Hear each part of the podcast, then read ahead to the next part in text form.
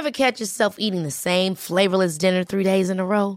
Dreaming of something better? Well, HelloFresh is your guilt-free dream come true, baby. It's me, Kiki Palmer. Let's wake up those taste buds with hot, juicy pecan-crusted chicken or garlic butter shrimp scampi. Mm. Hello Fresh.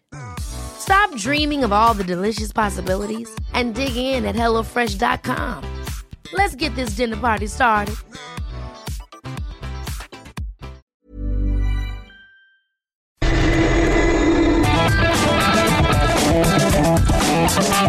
La misma Adela, pero con nueva fórmula y ese estilo único, incluyente, irónico, irreverente y abrasivo. Aquí empieza Me lo dijo Adela. Empezamos. Imagen del día.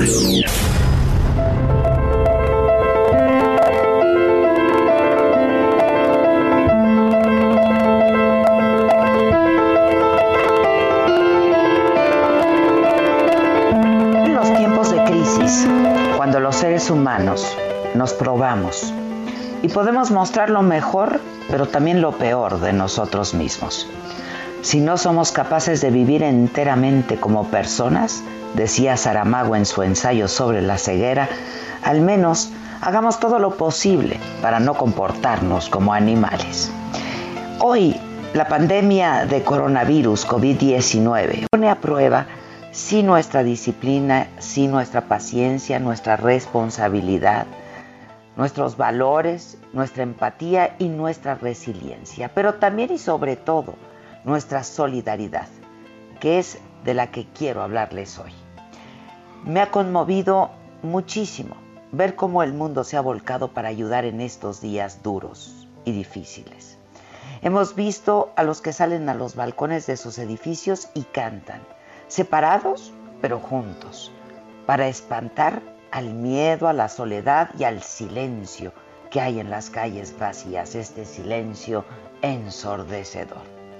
Por las noches, bomberos y policías de Madrid hacen sonar las sirenas de sus patrullas frente a los hospitales para decirle al personal sanitario no están solos. Y desde las calles aplauden y por las ventanas ellos les responden ondeando las linternas de sus teléfonos móviles. China se ha volcado en ayuda para los países más golpeados por el virus. Los médicos que lograron contener la enfermedad y llevarla a cero contagios no se quedaron en casa a descansar. Llegaron a Italia, España, a trabajar para contener la pandemia.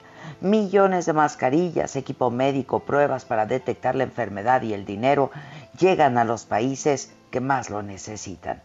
Las principales firmas francesas de moda como Dior, Guerlain, Givenchy suspendieron la producción de sus perfumes y en sus fábricas se produce alcohol en gel para ser usado como sanitizante de manos.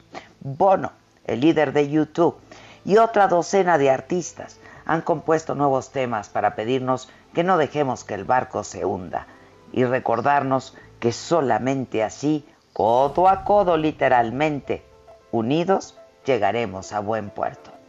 A los filántropos como Bill y Melinda Gates, quienes donaron 105 millones de dólares para ayudar a la respuesta global sobre el COVID-19, se han sumado Giorgio Armani, Arnold Schwarzenegger, Ryan Reynolds, Rihanna, Natalie Portman, Ben Affleck, Vanessa Hudgens, Alan Cumming, Justin Timberlake, quien por cierto escribió en sus redes sociales, este es un momento loco, pero recuerden que estamos todos juntos. Y así, ¿eh? Porque la lista es larga, muy larga afortunadamente. Los deportistas. Leo Messi, el astro del fútbol, donó un millón de euros para dos hospitales, uno de España, otro de Argentina. Cristiano Ronaldo y su agente Jorge Méndez entregaron dos salas de cuidados intensivos equipadas con camas, respiradores, monitores cardíacos, material médico para un hospital de Portugal. Atletas de todas las disciplinas muestran su lado humano y su solidaridad con millones de personas. José Mourinho, el director técnico del Tottenham, se unió al ejército de voluntarios que en sus bicicletas cubiertos con guantes y con mascarillas, recorren las calles para llevar comida a los asilos de ancianos, hacer las compras de quienes no pueden salir por estar solos, aislados y enfermos. Hay quienes prestan sus coches a otros para desplazarse, ayudan a pasear perros, entregan comida personal médico o dejan un mensaje con sus teléfonos por si alguien los necesita. Esta crisis nos ha mostrado y demostrado que la solidaridad es mucho más potente que el individualismo, que los demás nos importan tanto como nosotros mismos. Hoy, hoy más que nunca, Galeano tenía razón. Mucha gente pequeña en lugares pequeños haciendo cosas pequeñas puede cambiar al mundo. Y en eso estamos. Otros cuidan los pacientes, un puñado de valientes que hoy tampoco dormirán. Pero son las ocho y has salido aplaudir a tu ventana, me entran ganas de llorar. Resumen.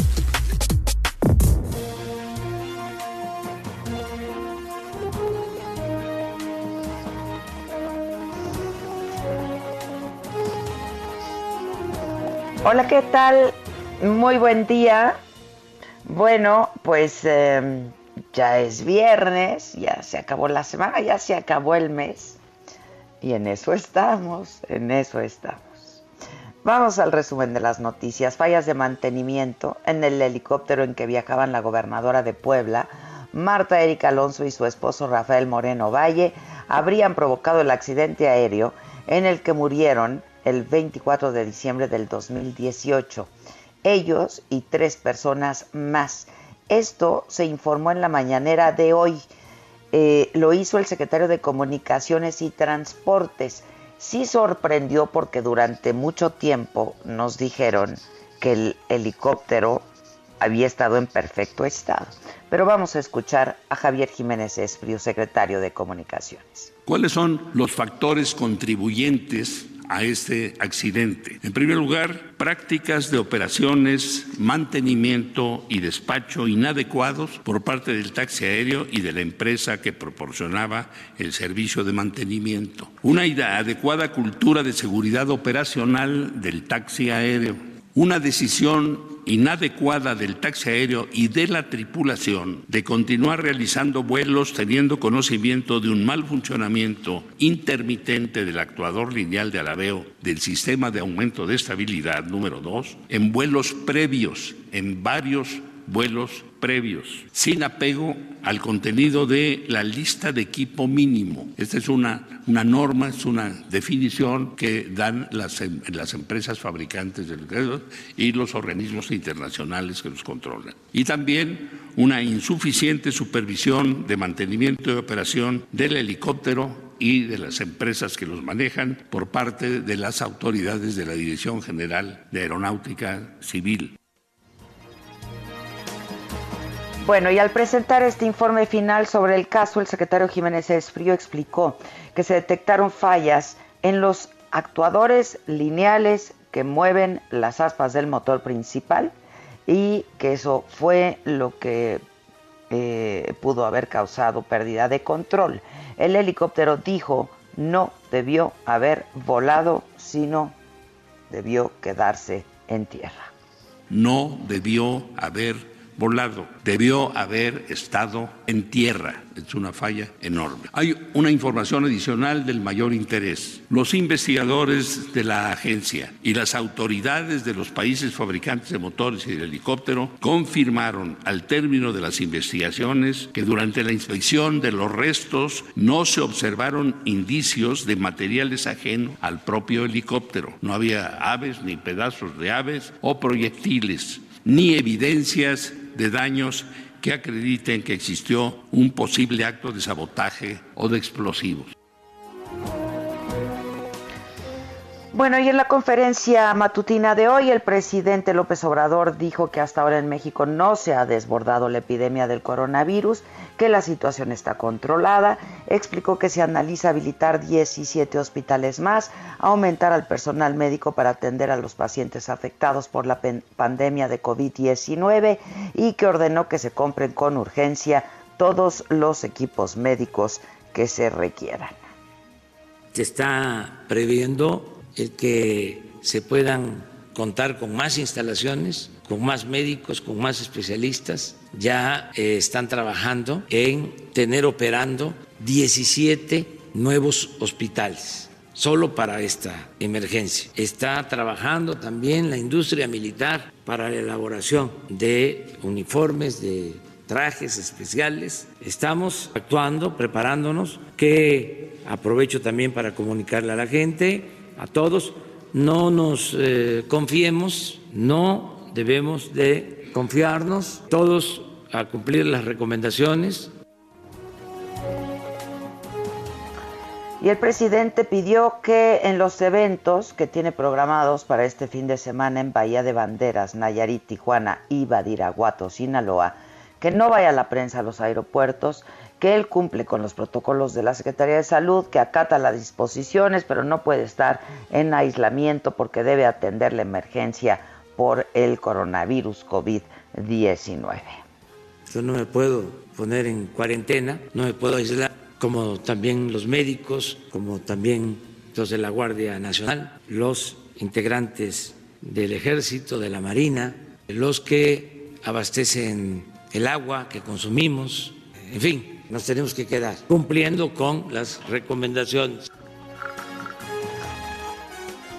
Y dijo el presidente, bueno, pidió el presidente a los empresarios que se solidaricen con sus empleados y que en la medida que les sea posible les permitan trabajar desde sus casas, seguir pagando sus salarios y evitar los despidos.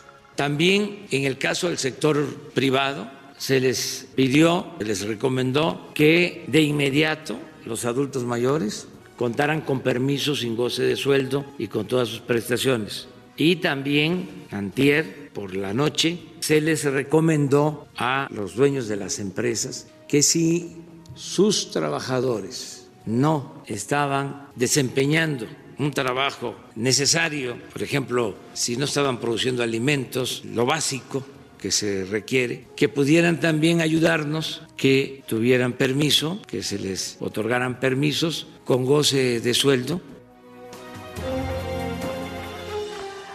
Y luego de eh, que la calificadora Standard Poor's, esto fue ayer, bajara la nota crediticia para México y Pemex, debido al impacto que va a tener la pandemia del COVID-19 en el país y eh, la baja en los precios del petróleo, la Bolsa Mexicana de Valores abrió con una baja del 2%, el dólar se vende 23 pesos con 40 centavos.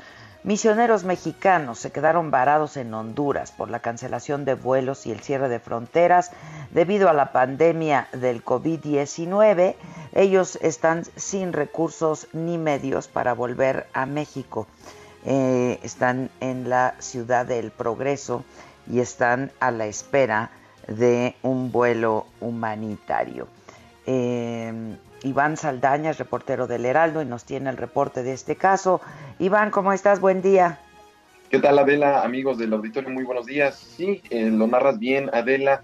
Entre los mexicanos que se quedaron varados en el extranjero por las restricciones de esta pandemia, pues quedó, como bien lo adelantaste, un grupo de 66 misioneros mexicanos en Honduras.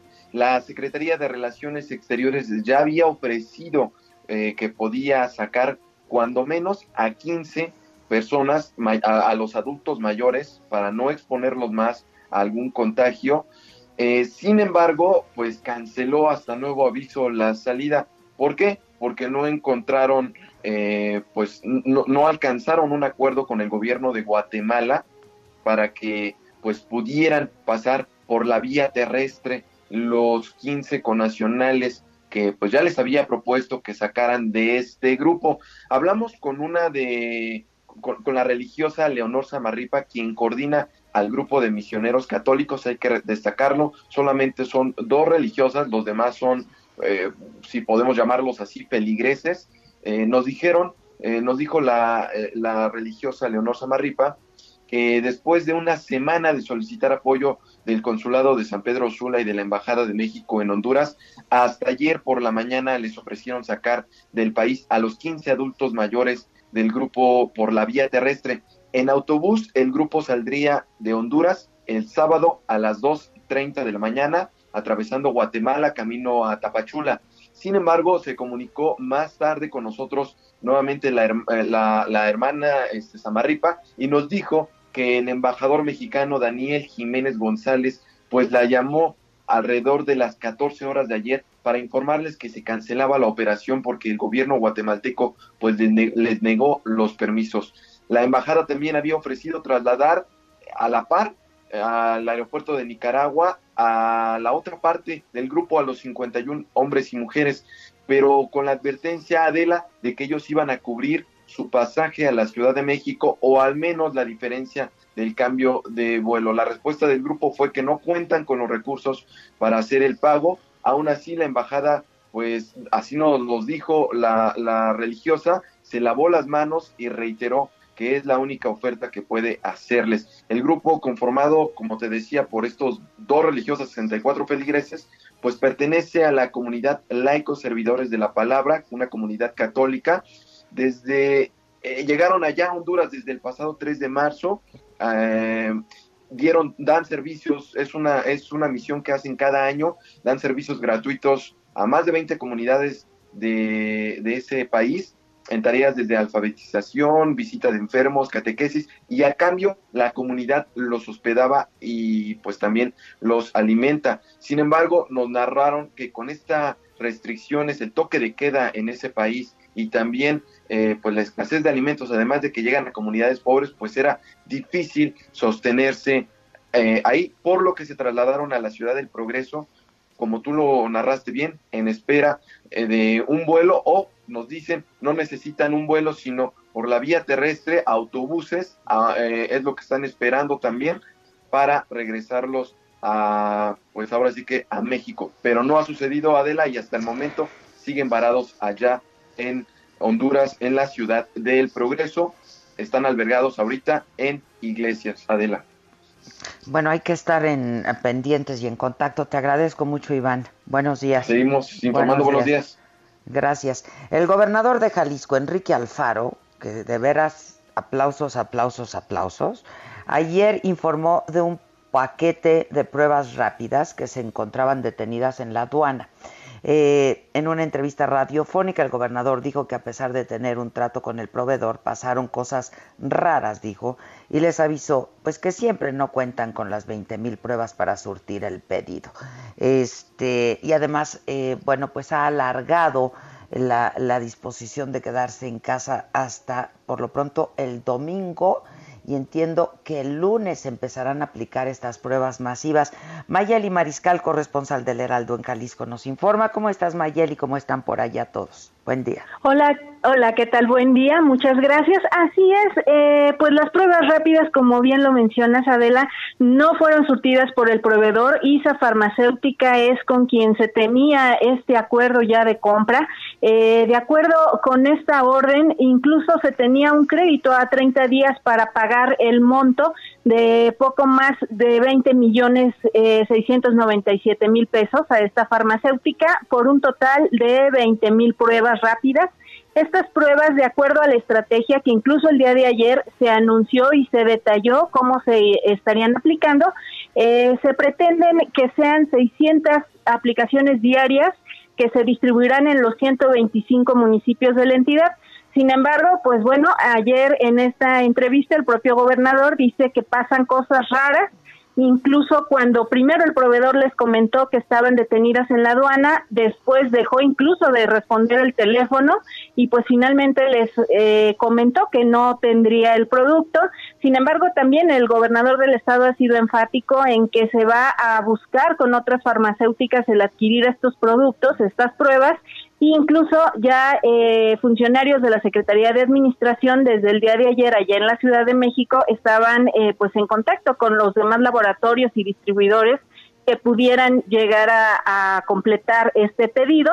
Sin embargo, eh, pues también el gobernador dice que eh, por lo pronto las pruebas que se tienen para seguir aplicándose y para seguir eh, pues descartando o, o, conociendo nuevos casos positivos de coronavirus están, pues sí se tienen aquí en la entidad, esas están aseguradas. Sin embargo, esta sería una estrategia como lo marca la Organización Mundial de la Salud para hacer pruebas, más pruebas y pruebas y eh, pues estaremos pendientes en las próximas horas a ver si, eh, si se consigue con alguna otra distribuidora farmacéutica estas pruebas.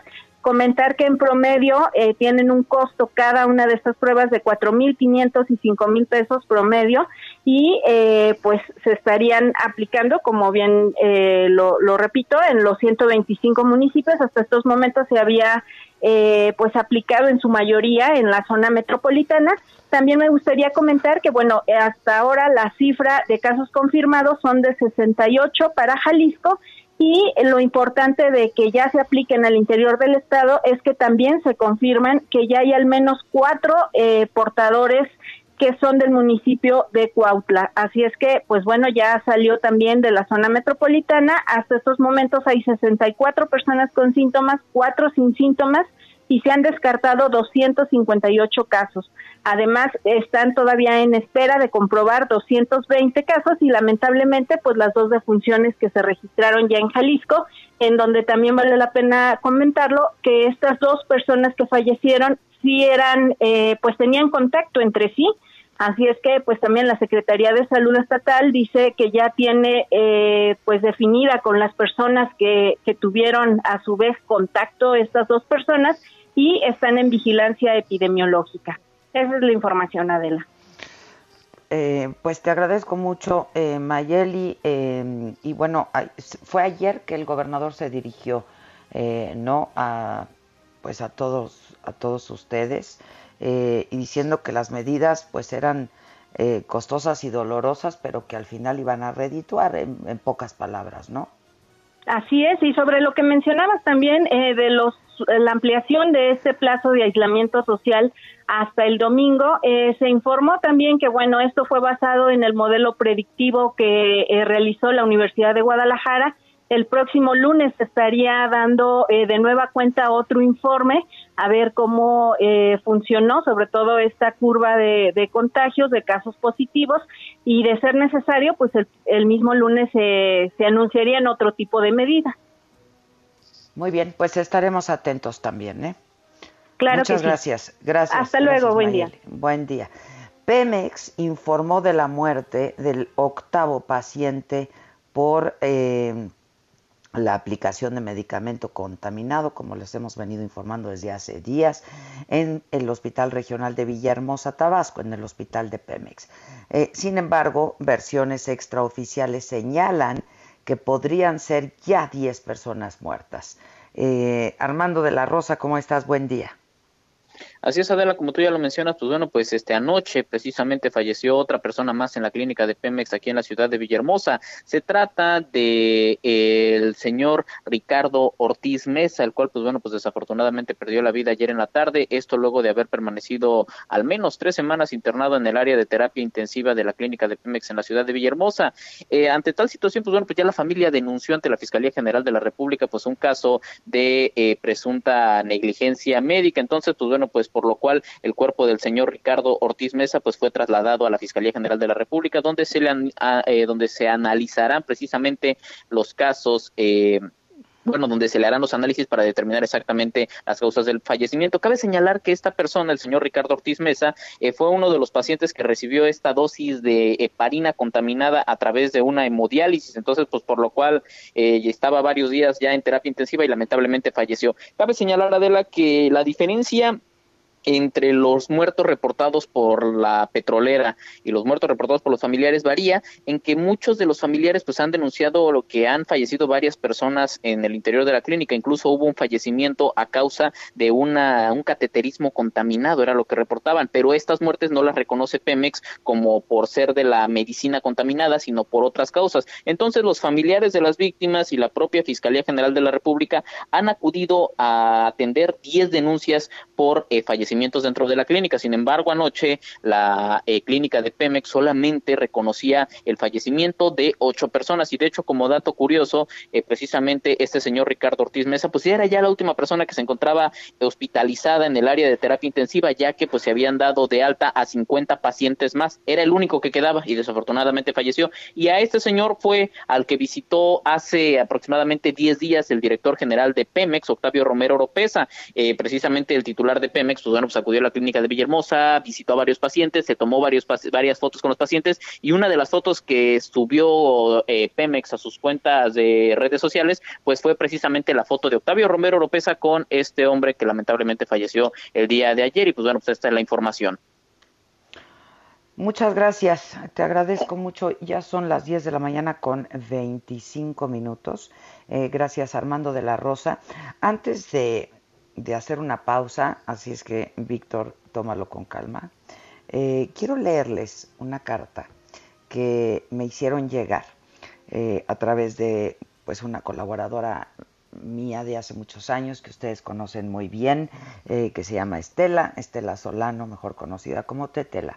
Una cuñada de una amiga suya le pidió que me hiciera llegar esta carta y que yo se las leyera a todos ustedes, a todos quienes nos escuchan, y lo voy a hacer a continuación.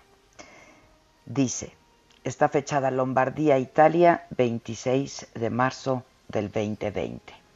El que cree, crea, el que crea, hace, el que hace se transforma a sí mismo y a la sociedad en la que vive. Proverbio maya. Carta a México. En Italia, el 21 de febrero de este año, se dio a conocer una historia que al día de hoy involucra demasiados países. Vivo a 5 kilómetros de Codoño, lugar donde inició el primer brote en el país. Muchos italianos fuera de la zona roja no creían lo que estaba pasando o simplemente creían que a ellos no les pasaría. Desgraciadamente, 15 días después lo vieron con sus propios ojos. Demasiado tarde el problema, que parecía inexistente, se había propagado ya de manera exponencial. El pasado 21 de marzo, los habitantes de la zona roja cumplimos un mes con nuestro nuevo estilo de vida.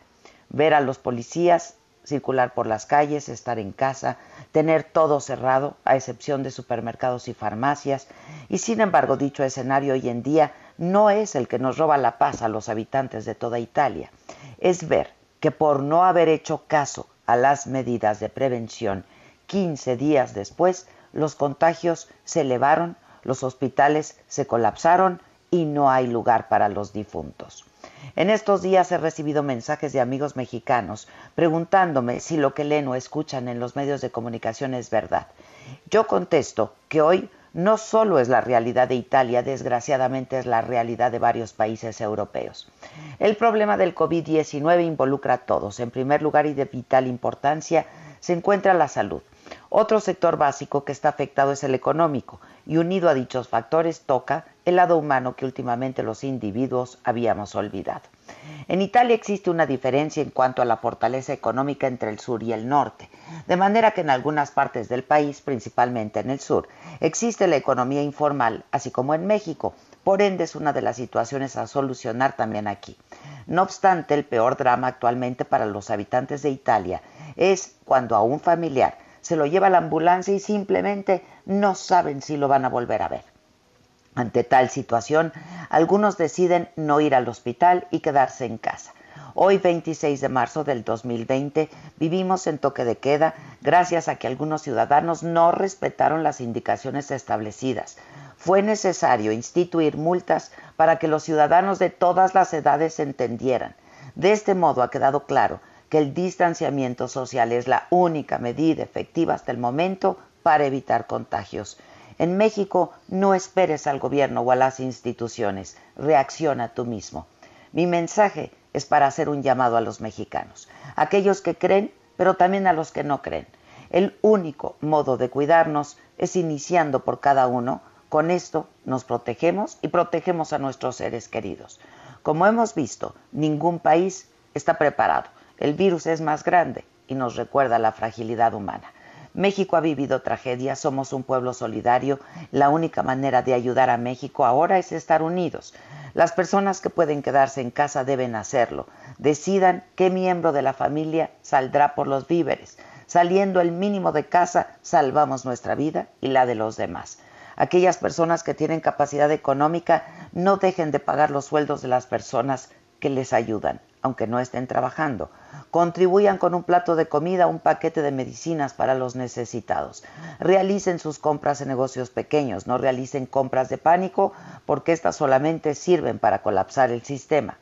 El único modo de salvar la situación es creando redes, negocios que lleven comida o productos a casa, ofrezcan ayuda a un vecino en dificultad, usen Internet para estar en contacto. Se pueden hacer donaciones en línea para material y equipo de los hospitales.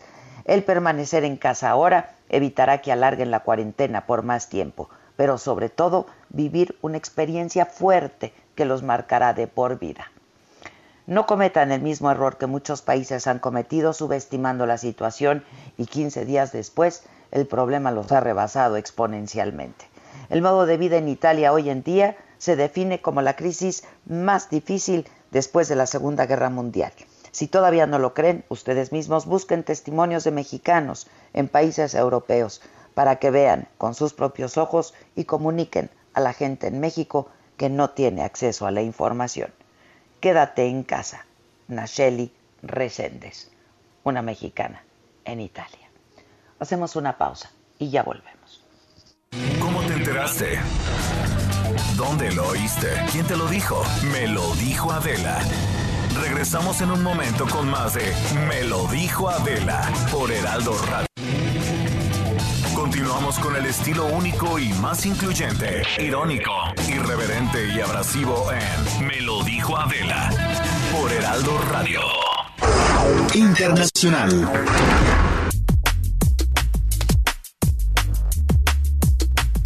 Ya estamos de regreso, efectivamente, esto es Me lo dijo Adela y nos estás escuchando por el Heraldo Radio. En el escenario internacional sobre el COVID-19, Estados Unidos ya superó a China como el país con más casos de coronavirus en el mundo, más de 82 mil personas contagiadas. Eh, un presidente errático, dijeron los analistas, el tercer país más poblado del planeta, no ha tomado las medidas adecuadas para una crisis anunciada. Nueva York es el estado más afectado, 74 mil casos. En una rueda de prensa, cuando le preguntaron al presidente Trump sobre este tema, dijo a los periodistas, ustedes no, no saben cuáles son los números en China. Soy un presidente en tiempo de guerra. Esto es una guerra con un enemigo invisible, ha dicho Trump. Eh, y en el Reino Unido, Boris Johnson, el primer ministro, dio positivo en las pruebas de coronavirus. A través de un video, Johnson explicó que comenzó a mostrar síntomas leves de la enfermedad en las últimas 24 horas. Eh, le hicieron la prueba, dio positivo desde el aislamiento en su domicilio, dijo va a seguir al mando de la situación.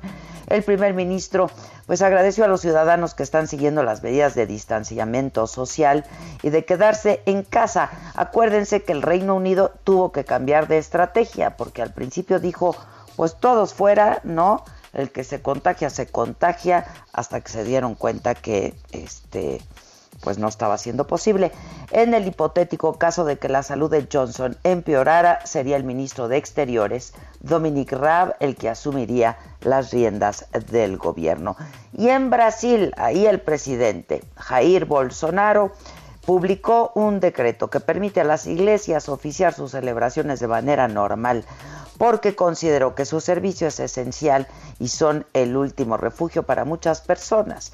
Y bueno, pues claro que esto contradice las medidas tomadas por gobernadores, por alcaldes, de prohibir sobre todo ceremonias religiosas, porque hay mucha concentración de gente y también eventos deportivos, culturales y actividades económicas no esenciales. Brasil presenta 2.500 casos de contagio por COVID-19 y 57 muertes.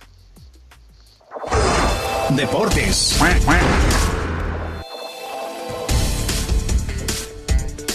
Bueno, vamos mejor con el patito, a ver si tú nos tienes mejores noticias. ¿Cómo estás, animalito? Buen día. Hola, jefa, muy buenos días, ¿cómo estás? Pues Bien, ¿y tú? Yo muy contento porque ya me enteré que ya te estás escuchando por más lados. Sí, sí, sí, anuncia. Pues ya estamos escuchándonos a través de la 93.3 FM de Quintana Roo, esta estación ubicada en el Triángulo Maya, así que ya estamos allá en el Heraldo Radio a través de Me lo dijo Adela, en esa estación. Buenísimo, buenísimo. pues a todos saludos por allá y vamos por más. Vamos por más, se les dijo, como siempre has dicho, se les advirtió. Se les advirtió que íbamos por toda la República. Y ahí, ahí la lleva, ahí la lleva. Ahí, ahí la llevamos. Pues bueno, arrancamos si quieres con la información deportiva, jefa. Te comento que la selección mexicana de fútbol tampoco va a disputar un partido que tenía programado para el 30 de mayo en Denver. En Denver. Esto obviamente debido a la pandemia del coronavirus. Eh, este partido serviría como antesala para jugar la semifinal de la Liga de Naciones de la CONCACAF cuando México se va a medir el próximo 4 de junio ante Costa Rica, así que también queda cancelado este partido por la pandemia y obviamente es la mejor decisión que se han tomado, eh, cancelar los eventos deportivos ya que eh, aglomera mucha gente en este tipo de eventos y así evitan la propagación del virus del COVID-19. Por otra parte, una buena noticia, Saúl, Saúl El Canelo Álvarez, este boxeador mexicano, anunció que su aplicación para hacer ejercicio será gratuita durante un mes. Esto debido a que las recomendaciones por la pandemia de coronavirus refieren a que se cierren los gimnasios porque también son otro foco de infección. Así que bueno, ahora con la aplicación de, Canelo, que se llama iCan't, van a poder combatir la obesidad y quiere promover el ejercicio. Así que el Canelo Álvarez también se suma a las buenas causas para poder colaborar en esta cuarentena, que la gente se quede en casa y hagan ejercicio a través de, su aplicación iCan't. Y por otra parte, una muy buena noticia también eh, en el tema del deporte y del tema del coronavirus. La pentatleta mexicana Mariana Arceo fue la primera, eh, la primera mexicana clasificada a los Juegos Olímpicos de Tokio 2020. Dio positivo por, nuevo con- por el nuevo coronavirus, pero ya fue dada de alta este, Mariana. Esta es una muy buena noticia. Esta, esta pentatleta de 25 años adquirió el virus en uno de sus campamentos que hizo en Barcelona.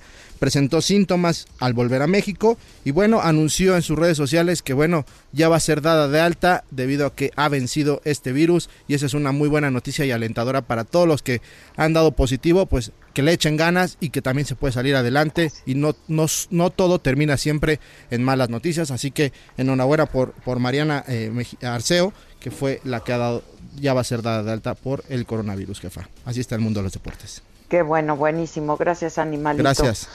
Y vamos con Mamáquita, ¿no? Hola, Mamáquita. ¿Cómo está? Ayer vi tu carita. Oye, Teresa y yo comentamos y ya le dije que yo ya se te, se te había dicho que estás súper delgada. No, ya espérate, pero aparte yo tenía una preocupación. He hecho más que nunca mis tres comidas al día. Estoy comiendo como nunca. No me digas ya eso. Este, pues se te dijo. Pero bueno, que cierren patrocinio, que abran sección y todas esas cosas de producción que tanto le gustan al Víctor. Caliente.mx, más acción, más diversión presenta. ¿Aburrido por falta de deportes? No busques más. Caliente.mx te ofrece los mejores juegos de casino y deportes virtuales en México. Rompe la monotonía y comienza a disfrutar de la emoción en línea. Entra en este momento, regístrate y recibe 400 pesos de regalo para que comiences a apostar inmediatamente. Caliente.mx, más acción, más diversión. Y por el equipo local en la portería el contador Rivas, en la defensa Rivas, en la media Rivas, en los extremos y en la delantera también Ri- Ri- Rivas. Si juegas con nosotros, juegas en tu deporte favorito. Baja la app y obtén 400 pesos de regalo. Caliente.mx. Más acción, más diversión. Segov de QQSP 404.97. Solo mayores de edad. Términos y condiciones en caliente.mx. Promo para nuevos usuarios. Caliente.mx, más acción, más diversión presentó.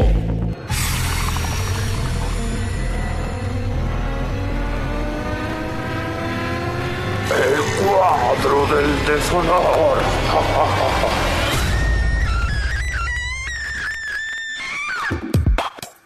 Dios mío. Ay, es que sí está para gritar así todo lo del deshonor, oye. No, el deshonor está, o sea, pero de una vergüenza. Sí, sí, sí. Qué Vamos horror. Porque, ver, porque bien. aparte hay alguien que está compitiendo tres veces contra sí mismo. Barbosa. Obviamente. Obviamente. Sí. Te mandé lo del mole, ¿no? No, hombre, es que justo eso está también en el cuadro. Sí. ¿no? Es, que, es que hay tres, o sea, está- a ver cuál de Barbosa gana. A ver, viene. La primera es, el coronavirus no nos da a los pobres, dice este hombre con cinco propiedades que se sepan, ¿no? Aquí está lo que dijo. ¿Quiénes están contagiados ahorita? Bueno, seguramente hay mucha gente que de los 40 personas, algunos son padres de familia, sí. La mayoría son gente acomodada, ¿eh? ¿Sí lo saben o no? Si ustedes son ricos, están a- tienen en riesgo. Si ustedes son pobres, no. Los pobres estamos, tenemos, estamos inmunes. Mm, ta, Mm, estamos mm, inmunes. Mm. Entre, entre que somos una raza aparte, entre que este a los pobres no les da, entre no bueno. No, no, no. Entre que la familia es más importante que todo, mira, que todo, no importa cómo estemos, mientras esté la familia, vamos a salir adelante de esta pandemia mundial. Yo ya no sé, yo ya- o sea, yo ya no puedo así. Sí, bueno, pero no, eso no está, eso no está tan mal como lo de Barbosa. ¿Cuál es la a ver, segunda de Barbosa?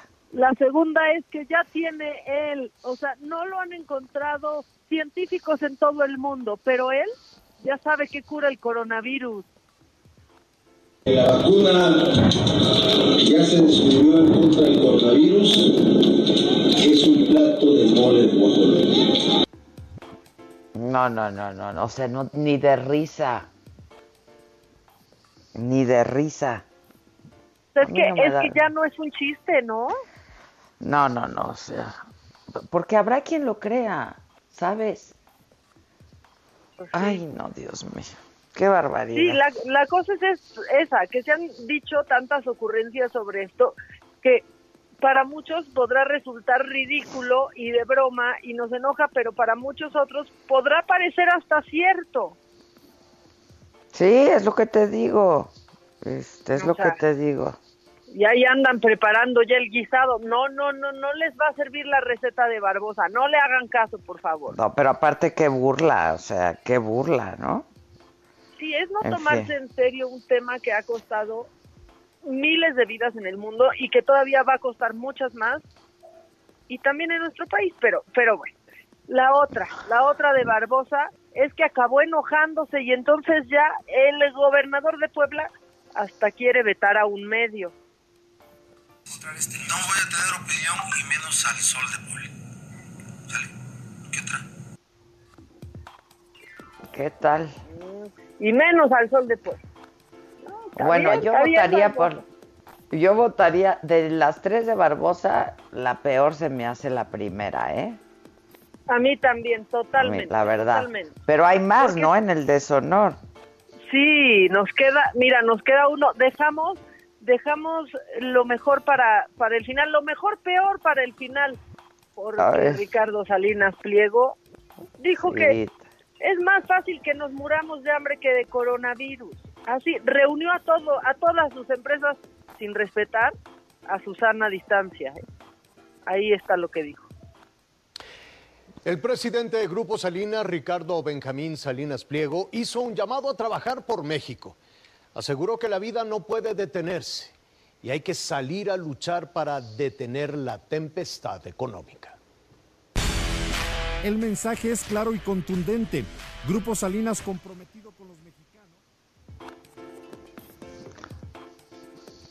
Bueno, que tiene razón, pero para eso está el gobierno. Ahora, ¿por qué los empresarios no, como él en este país, este, pues, se inventan una medida, ¿no? Este, no sé, no sé. Claro, que sí hay gente que no puede parar. Ayer lo, lo, lo decíamos en esta house party que se organizó en Saga, lo, lo decía María León. Hay muchos que nos quedamos ahorita casi desempleados, lo dijo ella, y tenemos que ver la manera porque evidentemente no podemos parar, pero es tiempo de cuidarnos y nosotros cuidar a los que no pueden parar también. Pues sí, Así es, así es. Y está en nosotros también en muy buena medida, ¿no? Este, ok. Y luego, ¿viste la respuesta, no?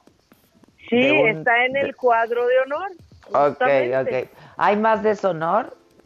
No, ya con eso, ya. ¿quién Ya con más? eso, Mira, sí. Ahí nos vamos a quedar. Mira, casi meto, casi meto a Olga Sánchez Cordero al deshonor porque subió una foto esta semana en Twitter ¿Con la hace, cajita? hace dos días.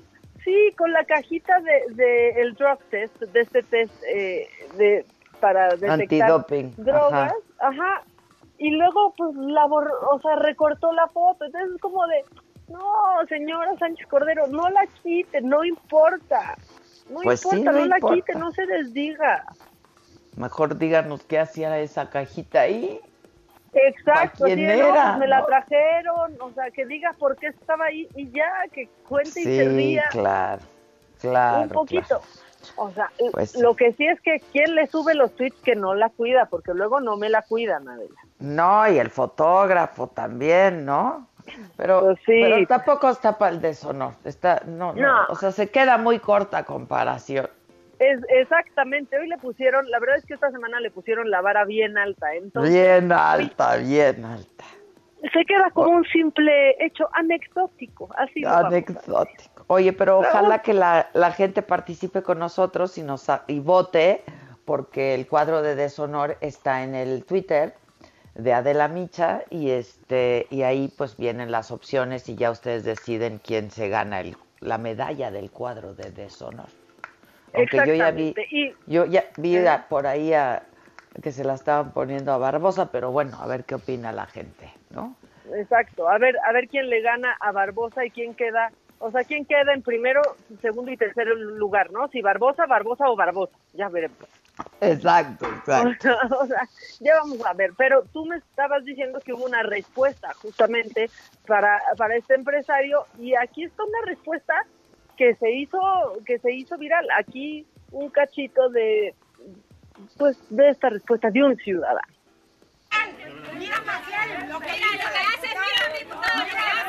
Ay, No conozco un mexicano que haya lucrado más con la pobreza en este país que usted. Yo hubiera esperado que saliera a decir un mensaje de unidad, un mensaje solidario, donde nos condonara las deudas que tenemos con Electra, o que por lo menos dejara ya de cobrarnos al 100% el valor de las cosas, porque compra uno un teléfono celular en 10 pesos y lo termina pagando en 100, señor Salinas. Yo esperaría un mensaje diferente del hombre que hoy maneja el Banco de Bienestar y que es socio de Andrés Manuel López Obrador. Es claro que su mensaje lo que hace es tratar de seguir lucrando con la pobreza. Lo que a usted le preocupa son sus pagarés de Electra. Lo que a usted le preocupa es que el Banco de Bienestar tenga dinero para que usted pueda ganar de los intereses que el dinero que le manda el gobierno federal a Banco Azteca para después poderlo poner en el supuesto Banco del Bienestar, no se pierda. Eso es lo que a usted le preocupa, señor Salinas. Diga la verdad, no sea mentiroso, no sea hijo de puta, porque eso no es ser nacionalista, eso es ser un hijo de puta. Decir que los mexicanos nos vamos a morir de hambre, pues a lo mejor sí, señor Salinas. Y en gran medida nos vamos a morir de hambre por lo que nos cuestan sus créditos en Electra y en Banco Azteca. No se haga pendejo. No tiene madre. Hijos. Sí le dio con todo, es que No, ¿y viste pues le cómo dio fue coraje, ¿no? Fue increchendo, sí, iba subiendo y subiendo y subiendo el tono, el enojo, la impotencia, ¿no? Este, eh, híjoles, mira, hace sentido lo que dice Ricardo Salinas, tiene razón, lo que pasa es que ahora es momento de privilegiar la vida, ¿no? Este, y, y bueno, pues tenemos que ponernos todos creativos, sobre todo ellos que saben hacer muy bien lo que hacen y, y, pues apoyar a, a los más necesitados, exactamente. ¿Viste las caras de, de sus empleados mientras No, él bueno, hablaba? sí. Todos, todos. O sea, y yo vi la, la programación de, de Azteca que ya está habitual y con los conductores que ya regresaron y, y sin decir pero, pero nada al respecto, ¿no? O sea, no, no sobre lo que dijo eh, su jefe, sino sobre la situación que está, que está, que se está dando. Pero, pero, pero bueno, sabes qué, mira, ya necesitamos ¿Cómo? O sea, ya no están diciendo quédese en casa. Pues el quédense en casa ya quedó muy en el olvido ahí. Mm, ya. Exacto. Entonces ahí hacemos como que no pasa nada porque hay que seguir familia bonita. Pero tú mencionaste algo muy bonito que, que dijiste, pónganse creativos, ¿no? Con este Pues tema. sí, pónganse pónganse creativos, lo dijiste. Bueno, en Quintana Roo, la policía estatal ya te hizo caso. Ya se pusieron creativos. Tal vez demasiado. A ver. Y con esto yo creo que somos el país que más canciones le ha hecho al coronavirus, ¿eh? Ahí te va. ah, bien.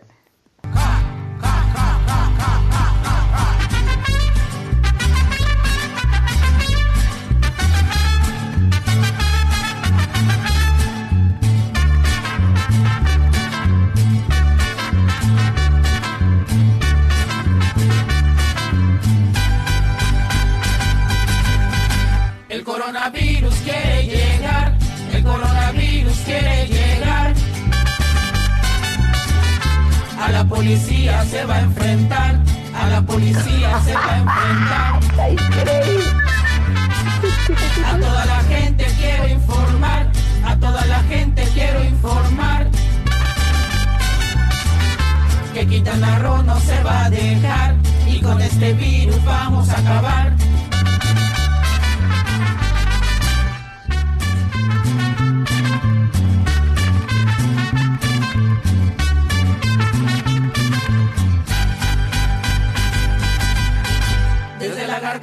Quiere iniciar, desde la garganta puede iniciar.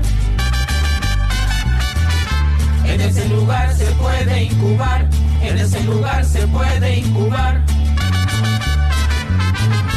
Evitar los besos y saludar, evitar los besos y saludar. Lavarse las manos no hay que olvidar, lavarse las manos no hay que olvidar. El coronavirus lo podemos evitar, siguiendo cuidados lo podemos controlar, tomando medidas no nos vamos a enfermar. Con mucho cuidado al estornudar, con mucho cuidado al estornudar. Me gustó mucho lo de que con la policía se va a encontrar. Me gustó muchísimo.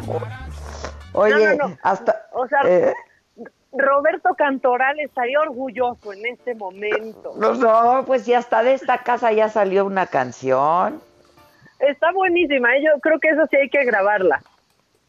Sí, ¿cómo le hacemos? No, pues ya vamos a vamos a juntar así A como, ver, hoy- como hoy, hoy voy a hablar con los integrantes de esta casa del virus y este y vamos a ver cómo grabarla porque además a la gente le ha gustado entonces quieren la letra para obviamente, cantarla está con muy nosotros. buena. La Está verdad es que padre, está muy ¿verdad? buena y esta también a ritmo de mariachi. Lo que ¿Cómo está buenísimo? El coronavirus quiere llegar. En la garganta quiere incubar. Está increíble.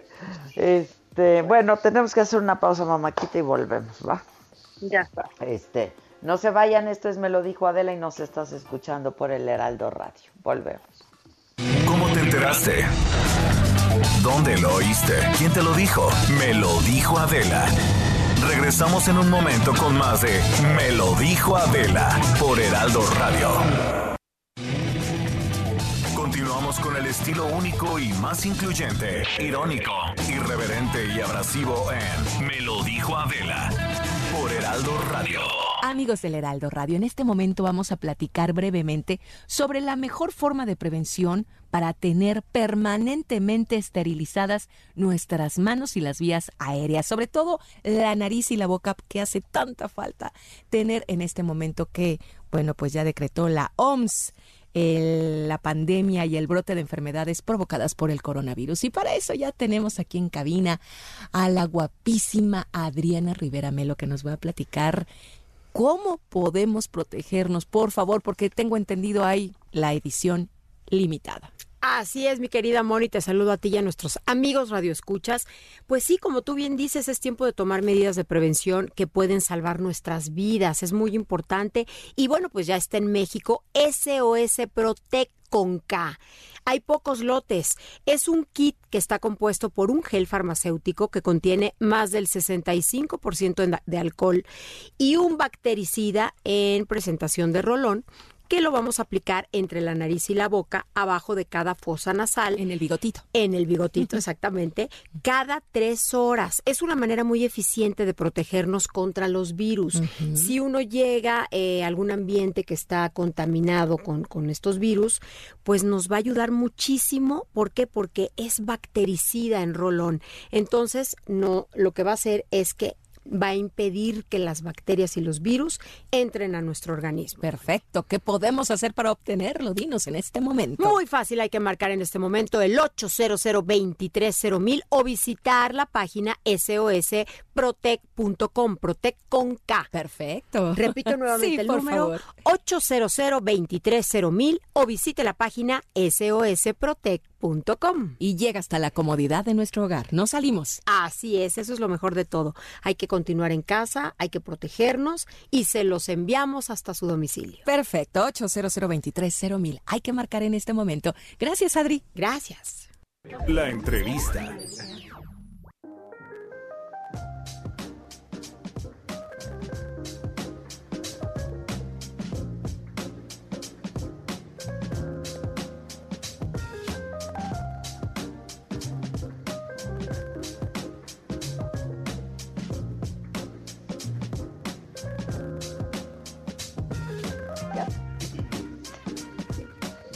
Bueno, ya estamos de regreso y tal y como lo acordamos ayer y lo agradezco muchísimo por su buena disposición y su disponibilidad al subsecretario de Salud, eh, Hugo López Gatel. Doctor, gracias. Muy buen día. Muy buen día, Adela, con mucho gusto. Gracias a ti. Al contrario, muchas gracias. Oye, pues muchas dudas que surgieron, además te agradezco mucho porque hay un montón de, preguntas también del, del, público y muchas dudas que surgieron eh, pues a raíz de nuestra conversación, nuestra conversación de ayer y lo que ha estado pasando. Eh, de entrada te pediría, ¿nos puedes dar un, reporte actualizado de cómo está el asunto con el COVID-19, doctor? Con mucho gusto. El reporte eh, que lo sacamos cada noche, donde hacemos el corte del día, ayer teníamos, déjame aquí lo jalo para estar seguro que tengo el no el dato de memoria, sino el dato visual. es el de ayer en la noche, pero es el de ayer en la noche. Ah, este, no está actualizado al momento, al, a este momento. No, el corte de información se hace alrededor de la una y media de la tarde, se preparan los documentos y se presentan a las siete. Entonces, en el corte de ayer teníamos 585 casos acumulados y anunciamos de las muy desafortunadas dos muertes adicionales. Exactamente, exactamente. Este, pero al parecer durante la noche y la mañana de hoy se, se, han sumado algunos, por eso te lo preguntaba, pero no tenía yo la, la certeza, pues. Sí, lo, lo, que este haya entrado en, en, el curso de la noche y durante las horas de la mañana entrará hasta la una de la tarde y, y vamos a tener esa contabilidad que la presentaremos en la noche. Ya, muy bien. Bueno, estaremos atentos.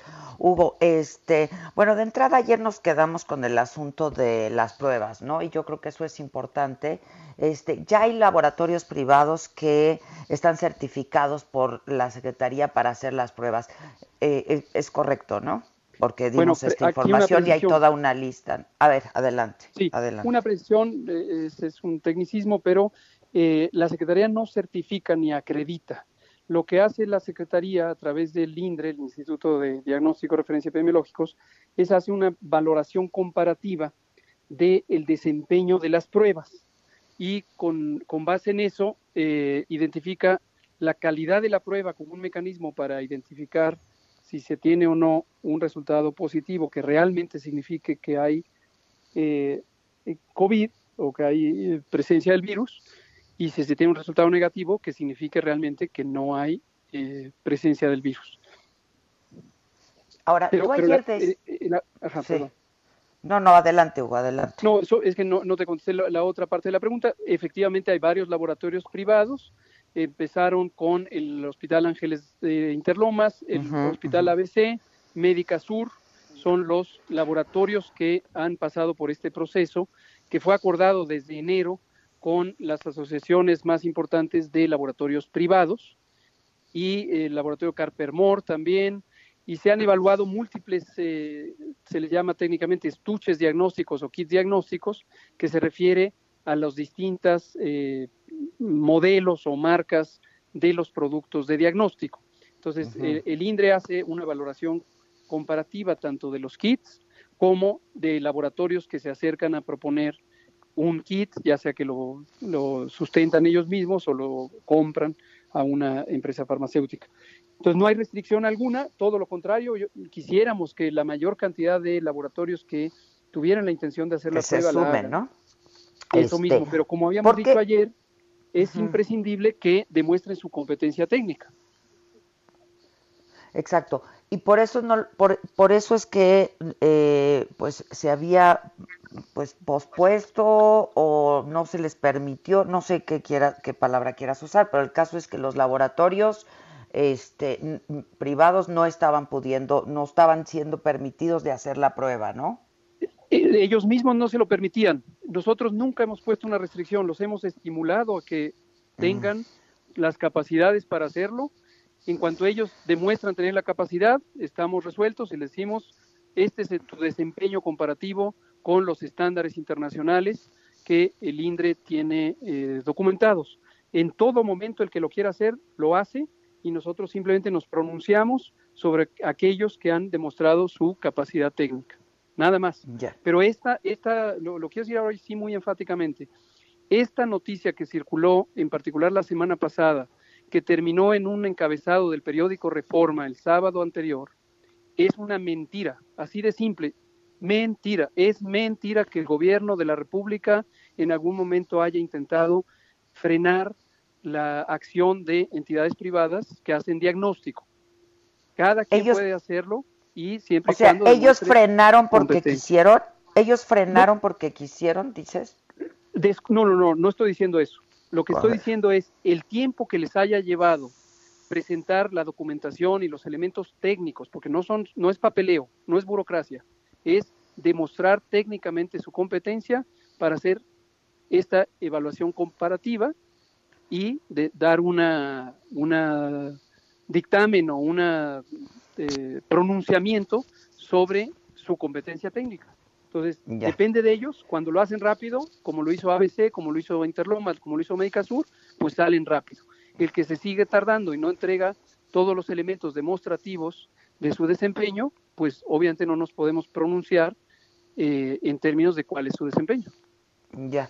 Este, ahora, ya que estamos en el asunto de las pruebas, tú ayer comentabas que eh, pues no, no necesariamente pues había que hacerse la prueba y esto tu- tuvo muchas lecturas, Hugo, entre ellas eh, pues pareciera que no quieres que se hagan pruebas, una, o porque no tienen pruebas suficientes, dos, porque no, y- perdón, no es que tú no quieras, sino no, no se quiere que se hagan pruebas suficientes, porque no las tienen, o dos, pues porque no quieren que se le- eleve el conteo, y esas son las dos lecturas que se están haciendo en este momento a- esto que respondiste ayer sobre las pruebas, Hugo. Gracias por formular con tanta claridad la lectura de uno, dos, cinco, los, el número que sea de personas que lo hayan leído así, porque me permite responder ante una lectura equivocada con la misma claridad que la pregunta. En ningún momento no nos interesa restringir la realidad, decir que los números son menos de la realidad. No nos interesa. No nos interesa en absoluto. Ahora, de las pruebas, el que se quiera hacer la prueba, que se haga la prueba. Qué bueno que se haga la prueba. Lo único que hemos dicho es la realidad científica, técnica, de para qué sirve la prueba y de para qué no sirve la prueba. Lo vuelvo a explicar.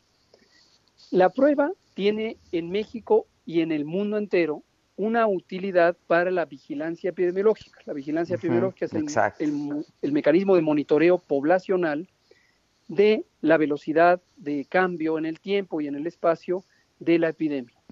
Y esto es un elemento muy importante porque con eso uno eh, puede no solamente eh, identificar lo que está ocurriendo, sino predecir lo que va a ocurrir. Y de ello deriva las acciones de salud pública necesarias. Exacto. ok. Entonces, esa es la utilidad aquí en México y en el mundo entero. Esa es su utilidad pragmática. Cuando el doctor Tedros dice test, test, test, a lo que se refiere es para la, la estrategia de contención, que la explicamos ayer, que consiste en detectar casos sospechosos, ponerlos en aislamiento, confirmar o descartar su diagnóstico por laboratorio y estudiar y aislar a los contactos. A eso se refiere el doctor Tedros, director general de la Organización Mundial de la Salud, cuando dice test, test, test, porque lo que está diciendo es hagan este proceso de contención. Hasta el punto donde el proceso de contención, como explicábamos ayer, encuentra sus límites y los encuentra cuando crece el número de casos y resulta inefectivo, poco útil el estar persiguiendo casos y tienen que entrar las medidas masivas, las medidas en donde millones de personas se deben quedar en su casa para que se pueda reducir significativamente la velocidad de transmisión. Ahora, también, y desde hace muchas semanas, hemos explicado para qué no sirve la prueba. Cuando decimos esta frase, la prueba no es de uso clínico. Esto lo que quiere decir, clínico es médico, es atención individual, un paciente a la vez. A diferencia de la salud pública, donde son millones a la vez. Esto eh, a veces hay varias personas no familiarizadas con el tema que encuentran dificultad en distinguir la medicina de la salud pública. La medicina se ocupa de una persona a la vez. Y aunque sean una, dos, quinientas o mil, es una persona a la vez. La salud pública se dedica de miles o millones de personas a la vez. Mi paciente, concretamente, es 127 millones de mexicanos. Ese es mi paciente. El paciente de un, de un médico es un paciente a la vez, el que está en su consultorio. Entonces, la, el uso clínico se refiere al uso que pudiera darle a una prueba un médico o médica que está atendiendo a una persona y la pregunta médica es, ¿esta persona tiene o no tiene COVID? ¿Por qué decimos que no es útil? Desde luego, si la prueba es competente, porque tiene la capacidad técnica apropiada, con razonable certeza, el médico que le haga la prueba a su paciente individual va a decir, mi paciente individual no tiene COVID o sí tiene COVID. Ahora, lo importante de las pruebas diagnósticas en medicina, como tú sabes, yo, además de ser epidemiólogo, soy médico internista y conozco la vida del mundo clínico. Entonces, lo que uno hace cuando tiene una prueba diagnóstica es tomar decisiones como resultado del veredicto de la prueba. En medicina hay innumerables ejemplos en donde la prueba positiva nos lleva a un camino de acción, dar una medicina, hospitalizar al paciente, decidir que hay que hacer una cirugía, etc., etc. O nos lleva a otro camino si la prueba resulta negativa que se vaya a su casa y lo observamos, no hay necesidad de operar, no uso el medicamento 1 sino el medicamento 2, eh, lo reevaluamos en seis meses, etcétera. El repertorio de decisiones médicas que correspondan a la enfermedad específica y con base en el resultado de la prueba. Ahora hablemos de COVID. Aquí llega una persona, vamos a usar dos ejemplos. Llega una persona de 35 años que no padece ninguna enfermedad, y que no es una mujer embarazada. Y llega con el médico con el antecedente de que estuvo en contacto, vamos a pensar, con sus amigos que vinieron de Vail, Colorado, que se fueron a pasear y a esquiar. Y sus amigos de Vail, Colorado, resulta que han estado enfermos de COVID. Y legítimamente este, esta persona hipotética de la que estamos hablando, con 35 años de edad, ninguna enfermedad, y no es una mujer embarazada, se pregunta, ¿tendré yo COVID porque tengo fiebre, tos, dolor de cabeza, eh, dolor de garganta, etcétera? Entonces la pregunta es completamente legítima. Y aquí quiero dirigirme nuevamente, si me lo permites, igual que hice ayer, eh, dirigirme a tu audiencia. Usted, señor, señora, que estuviera en una condición semejante, no tiene que ser específicamente 35 años, estoy poniendo un ejemplo hipotético, es cualquier persona que sea menor de 60 años, que no sea una mujer embarazada y que no tenga enfermedades crónicas. Su inquietud es perfectamente legítima, su inquietud debe ser atendida y debe ser resuelta con información adecuada y con recomendaciones médicas que garanticen que usted no corra peligro. Entonces, si la prueba, vamos a pensar que aquí está ese paciente, los signos, los síntomas son compatibles con COVID, hay un antecedente de posible exposición al virus, dado que eh, estuvo con sus amigos después del viaje de Bale, y los amigos están enfermos. Y entonces, la pregunta del paciente es, ¿tengo o no tengo el virus SARS-CoV-2 causante de COVID? Hágame la prueba. Y el médico vamos a pensar que tiene a, su alcance una prueba de uno de estos laboratorios que han demostrado ya su alta competencia técnica, le hace la prueba. Y ahora vamos a ver qué ocurre. Escenario 1. La prueba resultó positiva. Lo que el médico le va a decir a ese paciente que tiene un bajo, muy bajo probabilidad de complicarse, le va a decir, vaya a casa, manténgase en aislamiento, guarde su sana distancia con sus familiares, beba abundante agua, 8 a 10 vasos de agua al día, agua, agua natural, no beba refrescos, porque las eh, bebidas azucaradas causan obesidad y son muy eh, poco saludables. Y lo que a usted le va a ocurrir, lávese las manos frecuentemente, coma frutas y verduras, descanse bien, preferentemente duerma 8 horas al día. Y lo que va a ocurrir es que en 10 a 14 días usted va a estar totalmente restablecido, sin consecuencia alguna. Y le va a alertar. Sin embargo, si durante esos 14 días usted presentara dificultad para respirar, que se manifiesta porque siente que le falta aire, tiene que estar respirando más fuertemente y, con mayor velocidad, o se fatiga haciendo una actividad física mínima, usted debería ser reevaluado. Entonces me llama a cualquier hora. Eso es lo que debería hacer el médico con una prueba positiva tomada de una muestra de un paciente con bajo peligro de complicarse. Veamos este mismo paciente, donde ahora resultó la misma prueba, es el mismo paciente, es el mismo médico, solo que el resultado fue negativo. Lo que le va a decir es, muy bien, usted de todos modos vaya a estar en aislamiento y vamos además a considerar que es importante que sus familiares no se vayan a contagiar. ¿Por qué razón?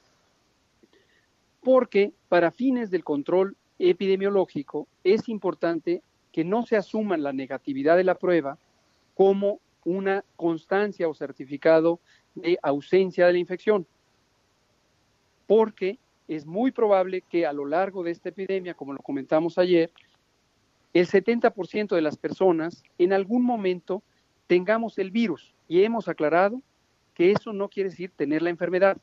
Lo repito para que no haya confusión alguna. Tener la infección por el virus no significa tener la enfermedad, pero el virus se propaga rápidamente. Hay una proporción muy grande de personas asintomáticas que pueden tener infección sin enfermarse. Entonces, esto ilustra el por qué decimos la prueba no es necesaria. Ahora termino diciendo, nos parece comprensible, totalmente legítimo y digno de atención la ansiedad que puede causar ante una enfermedad emergente que las personas quizá persistieran en la idea de, aunque me lo haya dicho el médico que tengo poca probabilidad de complicarme, quiero saber si tengo o no la prueba. Si eso es la inquietud de una persona, el paciente que estamos diciendo, adelante, que se haga la prueba, no vemos inconveniente alguno. Si eso resulta en un número más para la estadística y este sujeto hipotético de 35 años o los que sean, resulta una confirmación de infección por el virus y que nos lo notifiquen y lo incorporaremos como lo hemos venido haciendo desde el inicio a la estadística mexicana que complementará la vigilancia epidemiológica. Pero, ok, déjame replantear la pregunta ahora porque lo explicas muy bien. El asunto es, y es bien fácil la pregunta, ¿hay o no hay pruebas suficientes? Porque no se están haciendo pruebas masivas. Porque y tú me dices, se aplicaron 10, se compraron 70 mil más, pero pues siguen sin ser, no, se repartieron otras 25, pero siguen sin ser suficientes, Hugo. O sea...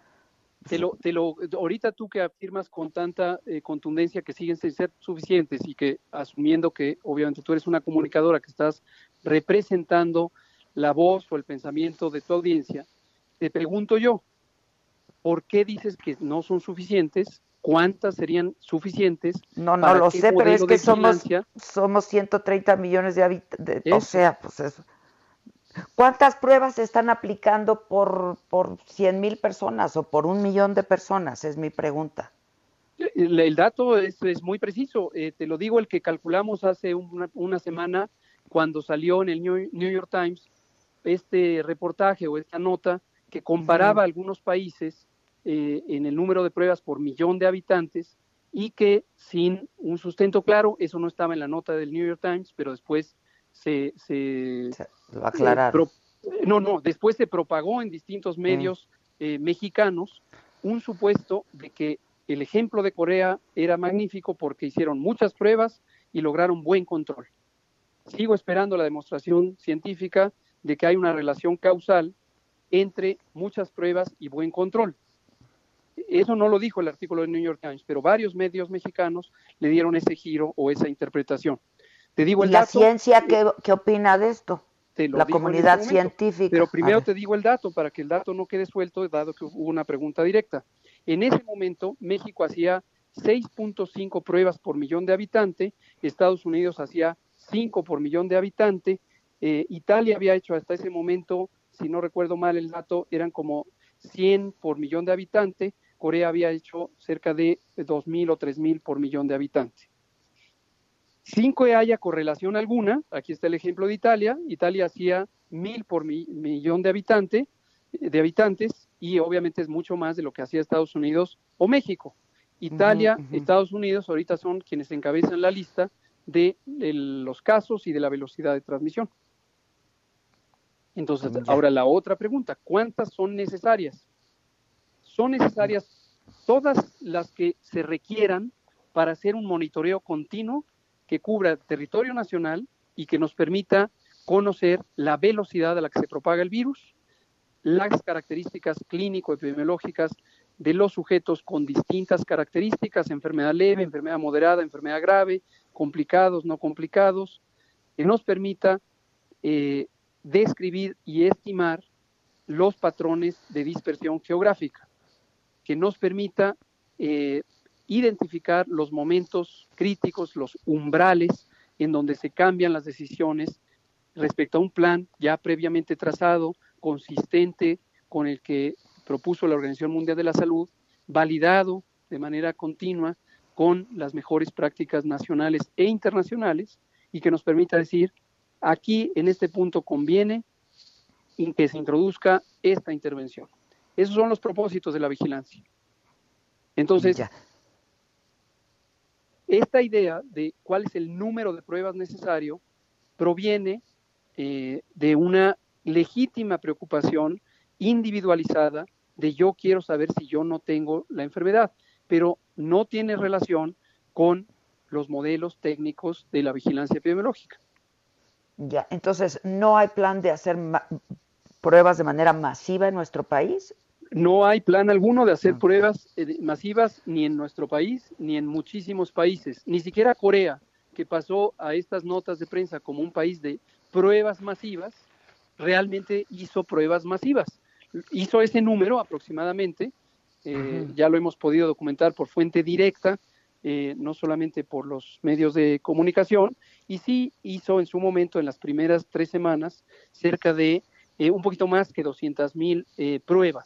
Lo que no queda claro es cuál fue el propósito de esas pruebas, cuáles fueron las decisiones técnicas que derivaron de esas pruebas y qué relación guardan con la estrategia de contención o mitigación como parte del universo de prevención y control.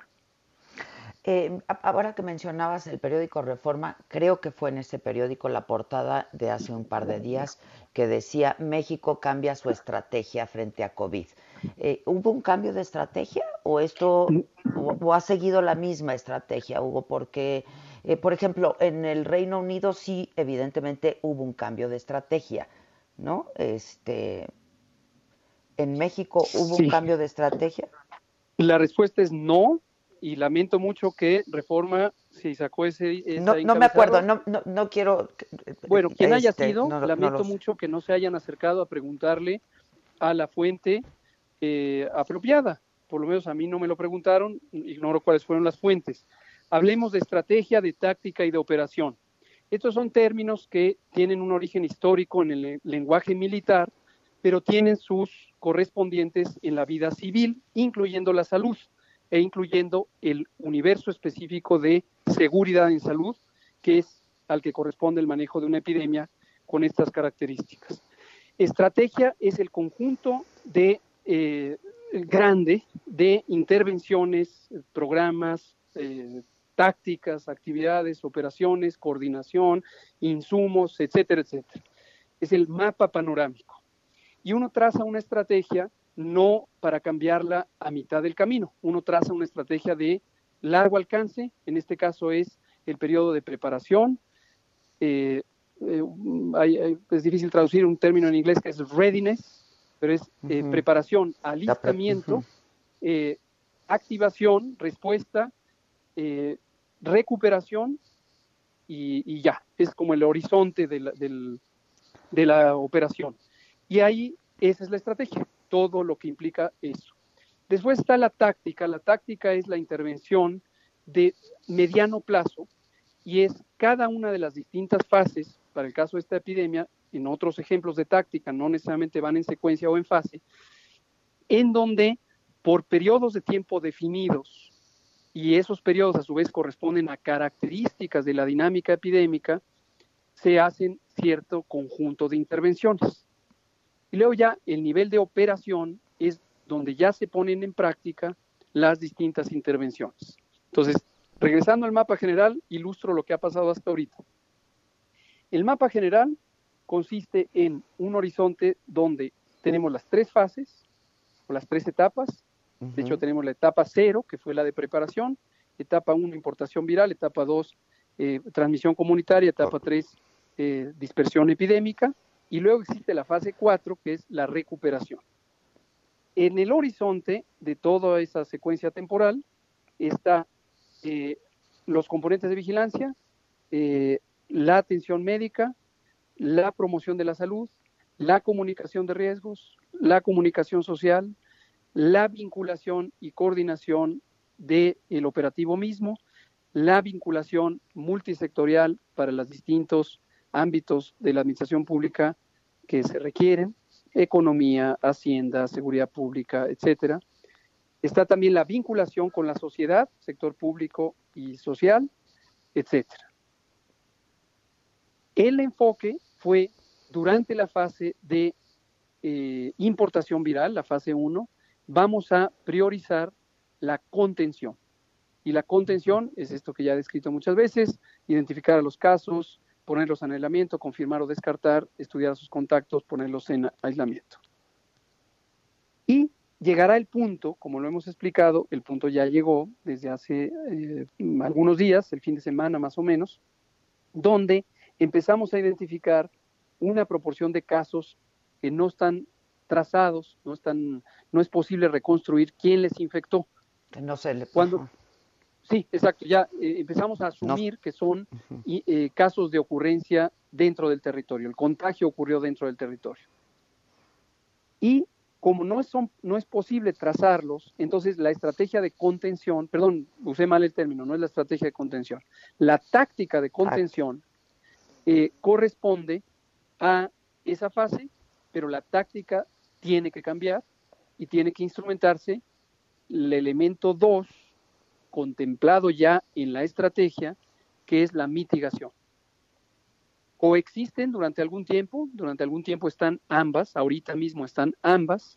Iniciamos ya la Jornada Nacional de Sana Distancia, que tiene tres intervenciones masivas de millones de habitantes que se van a su casa, suspensión de las actividades escolares, suspensión de las actividades laborales y que no haya concentraciones públicas en el espacio, eh, concentraciones masivas en el espacio público. Sigue, por supuesto, como parte de la táctica, el lavado de manos, el estornudo de etiqueta, quedarse en casa si se tienen síntomas, la protección prioritaria de los adultos mayores y las poblaciones en riesgo de complicarse, etcétera. Y detrás de la cortina, detrás del telón, elementos que todavía no ve el público, pero que nosotros empezamos a preparar desde enero. No olvidar que la preparación de México empezó el 3 de enero y que fuimos el primer país del mundo que inició un proceso de preparación, según lo ha declarado no nosotros, sino la Organización Mundial de la Salud. Entonces, ¿qué, hay, qué otro elemento está detrás de la cortina listo para desplegarse cuando sea pertinente? La capacidad expandida de los hospitales. Y esto es los elementos de la táctica de reconversión hospitalaria, expansión de capacidades con los niveles 1, 2, 3, 4 y 5 que comenté ayer. Y esto va a ser relevante particularmente en la fase 3. Entonces, la fase 3 es la fase donde hay un no solamente acelerado aumento diario del número de casos, sino un número absoluto de casos que pone en, en reta la capacidad de eh, proveer servicios de salud. Lo más importante es las terapias intensivas, porque son los, los enfermos críticos, enseguida la hospitalización, enseguida las consultas ambulatorias.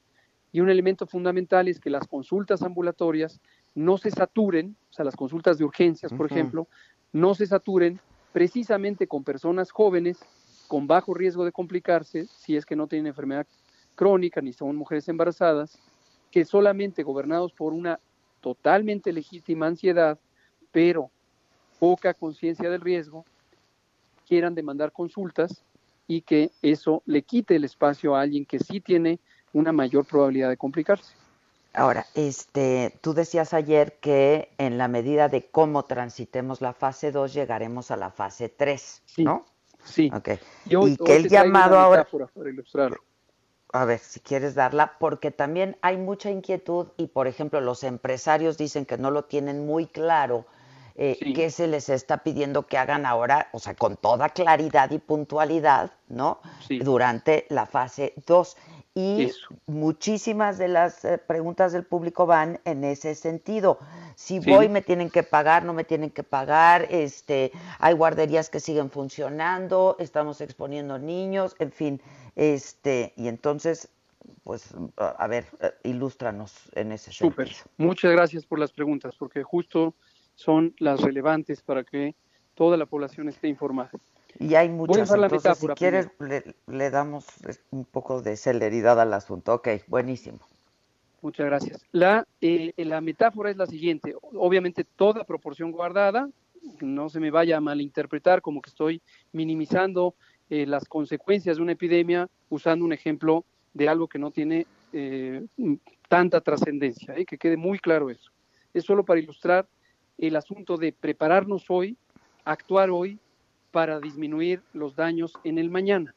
Solo ese es el propósito. Sé que es toda proporción guardada, una epidemia eh, tiene efectos sobre la salud y sobre la vida, y el ejemplo que voy a dar no tiene ese tipo de efectos.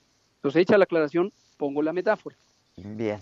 Si uno tiene la preocupación de que el techo de su casa se va a, eh, mm, va a haber goteras, se va a haber filtraciones de humedad cuando venga el tiempo de lluvias, ¿cuándo es el mejor momento para protegerse? ¿Cuando ya están las lluvias o antes de que lleguen las lluvias? Pues Entonces, antes, ¿no? Antes, exactamente. Y esa es la idea. Se impermeabiliza en la primavera o en el invierno para lograr un éxito en el verano, cuando llega la lluvia. Porque si yo no hago nada, no, no, no impermeabilizo el techo de la casa en el invierno, cuando llegue el verano es demasiado tarde. y no solo es demasiado tarde, sino que el hecho de que esté en lluvias ya no me permite operar con suficiente efectividad el elemento protector de la impermeabilización, ¿no? Pues se levanta la pintura, etcétera, ¿no? Sé que el ejemplo es un ejemplo trivial, estoy consciente que no guarda proporción con la importancia de una epidemia, esta o cualquier otra, pero es para, para hablar de la este prevención. O sea, eso ¿no? mismo, eso mismo. Y de cómo la prevención necesariamente tiene que ser antes del momento del daño. Entonces, ah, puede haber personas que en este momento digan, pues si todavía son poquitos casos, no parece haber problema, mejor nos esperamos cuando haya muchos y ahora sí nos guardamos en la casa. No, porque el propósito de la medida masiva de sana distancia, que consiste en quédese en casa, no vaya al trabajo, no vaya a la escuela, no vaya a reunirse con sus amigos, no vaya a una plaza pública, no se vaya de vacaciones, no viaje a la playa, cancele esa reservación que tenía en los hoteles, cancélela, cancélela, porque el propósito no es protegerlo a usted en lo individual. El propósito es que si eso lo hace millones de personas, nos protegemos todas y todos. Ese es el propósito. Entonces, Ahora, la atendi- pre- atendi- sí, dígame. Sí, no, dime, este, no, es que es un poco lo que decías cuando pusiste el ejemplo de que si un niño se enfermaba en la escuela por coronavirus, de mil niños, este, que para qué cerrabas la escuela en ese momento, mejor te esperabas a que hubiera más niños infectados. Es, No, no, es no, un no, poco- no, no, no, no, no, no, no. Vi- esa eh, frase que me estás poniendo en mis palabras deriva de la edición, un video editado de lo que yo dije en la conferencia mañanera para explicar el momento idóneo, el momento óptimo de iniciar las intervenciones de salud pública. Y es justamente el beneficio de las intervenciones, sopesarlo contra las consecuencias adversas, y que son muy adversas, que puede tener una intervención de esta naturaleza. Esto lo que tiene que ver es con un principio fundamental de la salud pública, Ya. y yo diría de casi cualquier elemento de la vida social. Lo que hagamos tiene consecuencias sobre los otros, no solamente sobre nosotros mismos. Quizá la mente humana, por lo menos de ciertas personas, está orientada hacia el individualismo y cada quien ve con mayor claridad la protección de sí mismo, quizá en algunos casos de su familia y nada más. Y eso lleva a personas que tengan esa visión a olvidar que cada cosa que hagan también afecta a todos los demás. Reper- El y a impacto nosotros individual mismos es también, pequeño. claro. Sí, el, impa- el impacto, el impacto individual puede ser pequeño y la persona no percibe el daño que causa. Pero si el acto que esa persona hace lo multiplicamos por millones, puede llevarnos a un colapso. Y en la historia y en la vida presente de la humanidad hay ejemplos por demás elocuentes. El daño ecológico, por ejemplo, el daño ambiental. Vamos a pensar en los incendios forestales. Una persona fuma, está claro que además fumar hace mu- mucho daño, causa cáncer pulmonar y enfermedad cardiovascular y casi todos los males, pero más allá de eso, va una persona a un bosque, fuma y tira la colilla en el bosque. Y lo ve como un elemento menor. Pero después se hace un incendio forestal que causa una enorme devastación ecológica, que causa la pérdida de animales y de plantas y de eh, eh, incendios de viviendas, etcétera. Otro ejemplo, calentamiento global. Nadie es consciente, o es más difícil que sea consciente, no digo nadie, pero muchas personas no son conscientes que lo que hacemos todos los días al usar plásticos y no materiales reciclables, al no reciclar, reducir el consumo, eh, estamos dañando al medio ambiente. No lo vemos porque de hoy a mañana la vida es idéntica a la que veíamos ayer. Pero si lo multiplicamos por miles de millones de personas en el mundo, tenemos el riesgo de la extinción de la especie humana y con ella todas las especies de la vida del planeta, con el calentamiento global. ¿no? Entonces, para poner en dimensión cómo las medidas de salud pública no actúan a través de la protección de cada individuo, sino de la protección del colectivo. Del colectivo, claro, claro. ¿Sí? Por eso digo, mi Este, paciente son 127 millones de personas. Pues sí, de eso hablaba yo justo en, en la imagen del día hoy. Oye, tengo 10 minutos y hay muchas preguntas del público. Viene, este, em, sobre el sistema de salud. Este, tú ayer decías, si transitamos bien la segunda parte, nuestros recursos van a ser suficientes. La gente está preguntando mucho por los ventiladores. ¿Hay ventiladores suficientes? Tenemos ventiladores y de todos modos necesitamos que estas medidas funcionen, porque ningún sistema de salud, aunque lo multiplicáramos 40 veces, No, puede pues ser ni Estados. Unidos, ya lo vimos. Justamente, justamente. Ni los sistemas europeos, que son eh, mucho más organizados Sí, y estructurados Italia, España, que Estados sí, sí, Unidos. Exacto. O sea, este, eh, Francia, por ejemplo, tiene un magnífico sistema nacional de salud público desde hace mucho tiempo. Reino Unido, el National Health Service de, de Reino Unido es emblemático desde hace des- décadas. Pero No, ningún sistema es suficiente. tienen si capacidad, La transmisión, exactamente. Por eso, actuemos hoy. Y me vuelvo a dirigir a tu respetable audiencia. Si usted, señor, señora, joven, eh, adulto mayor, si usted que nos está escuchando no quiere ver los hospitales rebosando, independientemente de que quien pudiera estar necesitando una terapia intensiva sea o no familiar suyo, actúe hoy, actúe hoy quedándose en su casa, no se movilice por el espacio público del 23 de marzo al 19 de abril y entonces no vamos a ver los hospitales rebosando. Es- e- Esta pregunta también ha generado mucha, mucha inquietud porque se sabe que en algunos países han llegado al grado de tener que decidir a quién le quitan un ventilador para dárselo a alguien más. Este, Hugo, y eso ha generado mucha ansiedad y mucha preocupación. ¿Esto podemos llegarlo a ver en nuestro país? Insisto en lo mismo. Si usted no quiere, me vuelvo a dirigir a tu audiencia, esas escenas que se, o comentarios o noticias de lo que pudiera estar ocurriendo en Italia, España, en los demás países, si queremos que no ocurran en México, del 23 de marzo al 19 de abril, quédese en su casa, cancele esa reservación de hotel, no ¿Qué vaya a opinión te trabajar. merece entonces el discurso que dio a sus empleados, a sus colaboradores, Ricardo Salinas, eh, Hugo? Pues cada quien tiene una opinión y toda opinión es respetable y desde el gobierno te puedo decir, existe el principio de absoluto respeto a la libertad de expresión, pero pues Pero el es que público esto puede contradice todo lo. No, no, bueno, pero este, esto contradice todo lo que el gobierno está diciendo, ¿no? O sea, dice, Eso- perdámosle el miedo, salgamos.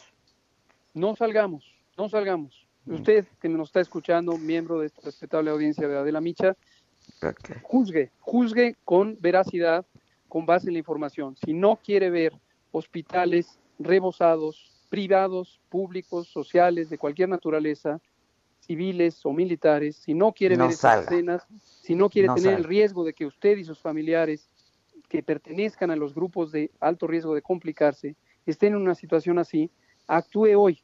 No piense en sí mismo, piense en la sociedad, en 127 millones de personas que compartimos este país y que no queremos que este país colapse. Entonces, quédese Eh. en su casa, no vaya a trabajar, desde luego no vaya a la escuela, cancele las reservaciones de esa vacación, no son vacaciones, se trata de quedarse en la casa.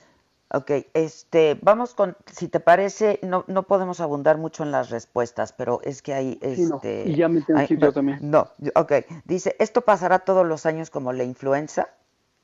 Es una buena pregunta, no necesariamente, pero no lo podemos saber todavía. Es una enfermedad nueva, es una enfermedad emergente y aún por conocerse lo que va a ocurrir. Ok, ¿es coincidencia que en Toluca esté muriendo gente por neumonía? No conozco cuál es el fenómeno que, al que se refieren. Ok, si hay malestares, ¿es recomendable tomar algo o es mejor no tomar nada hasta saber hacer la prueba? La prueba no es de uso clínico. La persona individual que tiene la inquietud de tengo o no tengo, que no, eh, no va a cambiar lo que tiene que tomar o puede tomar se- según el resultado de la prueba. Si alguien tiene fiebre, que utilice medicamentos contra la fiebre, siempre y cuando no tenga contraindicaciones para usar esos medicamentos. Que tome abundante agua, eh, 8 o 10 vasos al día, que guarde reposo, que coma bien, sobre todo frutas eh, y verduras, eh, que duerma bien, preferentemente ocho horas al día, cosa que yo no puedo hacer, pero todos los demás sí hagan. ok, ok. Este, dice Sandra Martínez, por ejemplo, desde hace días tengo la incertidumbre, trabajo en una guardería subrogada del IMSS, aunque se incrementó las medidas de seguridad, me pregunta es, ¿seguirán operando? Porque corremos el riesgo, la maestra y los niños. Sandra, gracias por preguntarlo. Eh, esta inquietud nos la manifestaron también de, las, eh, de la zona de las maquiladoras en el estado de Chihuahua.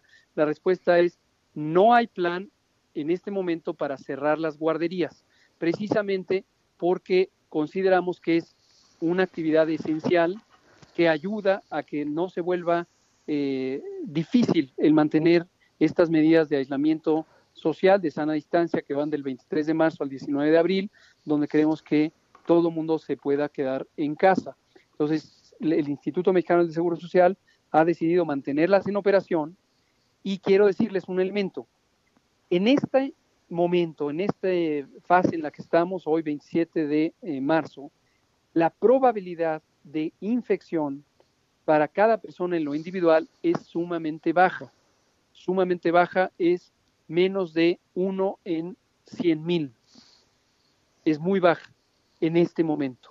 Conforme vayan aumentando los casos, desde luego la probabilidad puede aumentar y eh, los eh, distintos protocolos de higiene específica que se han dispuesto en guarderías y en otros espacios de uso público eh, son suficientes para reducir aún más el riesgo de infección, lo cual no es, no es una garantía, también quiero dejarlo muy claro.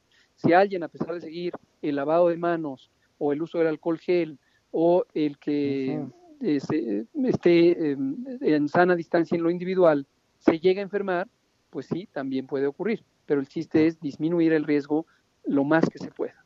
¿El ibuprofeno está contraindicado? Se puede utilizar, eh, pero eh, es preferente el, paracetamol, también conocido como acetaminofén. ¿Por qué razón? Porque el ibuprofeno es un medicamento antiinflamatorio de la clase de los no esteroideos y eso tiene mm, efectos secundarios. Por ejemplo, el más característico clásico es que puede irritar la mucosa gástrica, dar gastritis medicamentosa. En cambio, el paracetamol, acetaminofén, no tiene esa característica. El paracetamol no es antiinflamatorio, solamente quita la fiebre y quita el dolor. Si en mi empresa me hacen ir a trabajar a pesar del riesgo y yo me niego, ¿pueden correrme aunque estemos en fase 3? Eso escapa un poco a, mi marco de decisión. Hemos recomendado. Pero están. Eh, están hablando mucho entre ustedes, ¿no? Entre colegas. Sí, así es, exactamente. Está involucrada la Secretaría del Trabajo, la Secretaría de Economía, y entonces se está analizando y platicando además con las cámaras empresariales, eh, buscando un acto de responsabilidad. O sea, la responsabilidad individual que pedimos a todos y cada uno de los ciudadanos, como personas, también la pedimos al sector empresarial. El propio presidente ayer en la conferencia matutina, en la que yo, también participé junto con el canciller Ebrard, volvió a hacer este llamado a los empresarios. Y yo retomo sus palabras y digo, señor empresario, gran empresario, mediano empresario, pequeño empresario, microempresario, si tiene empleados, tome en cuenta que el facilitarles que no vayan al trabajo le van a beneficiar también a usted y a su familia y a su comunidad y a todo el país del que depende su propia empresa y la generación de su riqueza. Entonces, piense solidariamente, piense en un bien superior, que en este caso es un bien global, ni siquiera solo nacional. Y entonces, haga lo que hace el sector público, haga lo que hace cada una de las personas que facilitan las condiciones para que tengamos estas medidas de distanciamiento social masivo, en donde del 23 de marzo al 19 de abril todos quedémonos en casa. Buenísimo. Este, pues gracias. Este, finalmente, pero tengo 10 segundos. Cubrebocas. ¿Es recomendable usar en el súper, digamos, coche, transporte público? No, ok. No es un mecanismo útil, no protege los cubrebocas. Los cubrebocas solo hay que usarlos para el personal de salud directamente relacionado con pacientes o para quien tiene síntomas que disminuya, ni siquiera elimine, disminuya la probabilidad de contagiar. La persona sana no le sirve de nada el cubrebocas, no le va a proteger de la enfermedad. Buenísimo. Este, pues te estaremos dando lata. Gracias por tu buena disposición. Gracias, Hugo. ninguna lata, al contrario, muchas gracias. Estemos en contacto. Gracias, un abrazo. Y gracias a ustedes. Bueno, ya escucharon, esta, esta es la segunda parte de esta entrevista. La primera la subimos ayer a redes. Esta la subiremos también en un rato más. Que pasen ustedes un buen fin de semana. Les mando un abrazo. Este, seamos solidarios. Hasta siempre. Esto fue Me lo dijo Adela. ¿Cómo te enteraste? ¿Dónde lo oíste? ¿Quién te lo dijo? Me lo dijo Adela por Heraldo Radio, donde la H suena y ahora también se escucha. Una estación de Heraldo Media Group. Even when we're on a budget, we still deserve nice things. Quince is a place to scoop up stunning high-end goods for 50 to 80% less than similar brands. They have buttery soft cashmere sweaters starting at $50, luxurious Italian leather bags, and so much more. Plus, Quince only works with factories that use safe, ethical, and responsible manufacturing. Get the high-end goods you'll love without the high price tag with Quince. Go to quince.com/style for free shipping and 365-day returns.